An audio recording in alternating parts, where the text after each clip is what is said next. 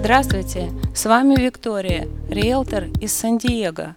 Хочу рассказать вам историю маникюрного бизнеса в Калифорнии. 48% профессионалов, работающих в этой индустрии, а индустрия это 7.4 миллиарда в год, это вьетнамцы. В Калифорнии это число достигает 80%. Меня всегда удивляло, насколько крепко они держат этот бизнес в своих руках. Решила выяснить, как же начинался для них этот бизнес. Проведя небольшое исследование, обнаружила, что все началось в начале 70-х годов прошлого века. Эта история прямо для Голливуда.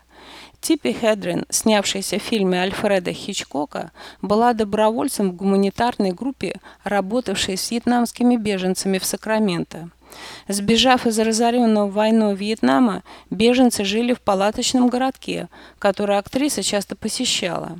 Как впоследствии рассказывал сама Хедрен, женщинам очень нравились ее ногти, поэтому она пригласила своего мастера маникюра, который стал давать им небольшие уроки мастерства.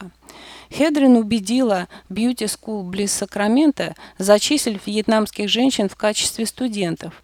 С этого момента начало существование Вьетнамская империя маникюра. Сегодня школа в Гарден Гроув и Лагуна Хиллз имеет одну из крупнейших программ маникюра в стране – Бизнес это семейный. Его покупают, продают, дарят родственникам. Причем, что интересно, показывать свои ноги кому-то в Юго-Восточной Азии очень оскорбительно. Поэтому делать педикюр хотят не все.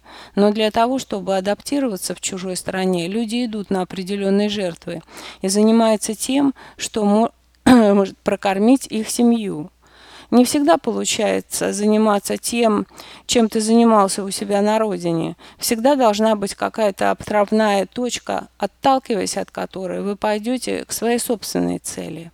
А уж какой она будет, решать вам. Все дороги открыты. Успехов!